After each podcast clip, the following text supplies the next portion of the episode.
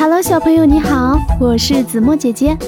今天我们要讲的故事是《小虾和乌鸦》。一天早晨，小虾在湖边玩耍，冷不防被一只乌鸦叼走了。乌鸦没有把虾子吃掉，它要叼回去喂孩子嘞。小虾一边哭着，一边挣扎，但毫无用处。乌鸦的嘴巴像钳子一样，将它夹得紧紧的。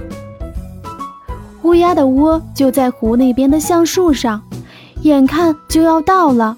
小虾又急又怕，便想办法解救自己。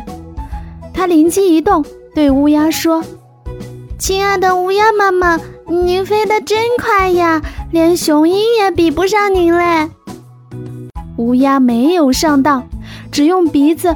嗯了一声，不曾把嘴张开。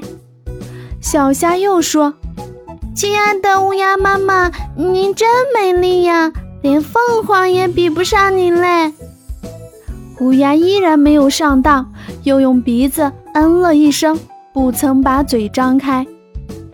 小虾又说：“亲爱的乌鸦妈妈，您的歌喉真漂亮，连夜莺也比不上您嘞。”乌鸦还是没有上当，仍然用鼻子嗯了一声，不曾把嘴张开。小虾毫不灰心，突然大声嚷道：“你什么都好，就是有一点不对劲，你笨得出奇呢！”乌鸦一听，气得哇哇大叫：“你小子说什么？”小虾终于在乌鸦的嘴里解脱出来了，回到它居住的那个湖里去了。小朋友，我的故事讲完了。喜欢子墨姐姐的故事，要记得订阅哟。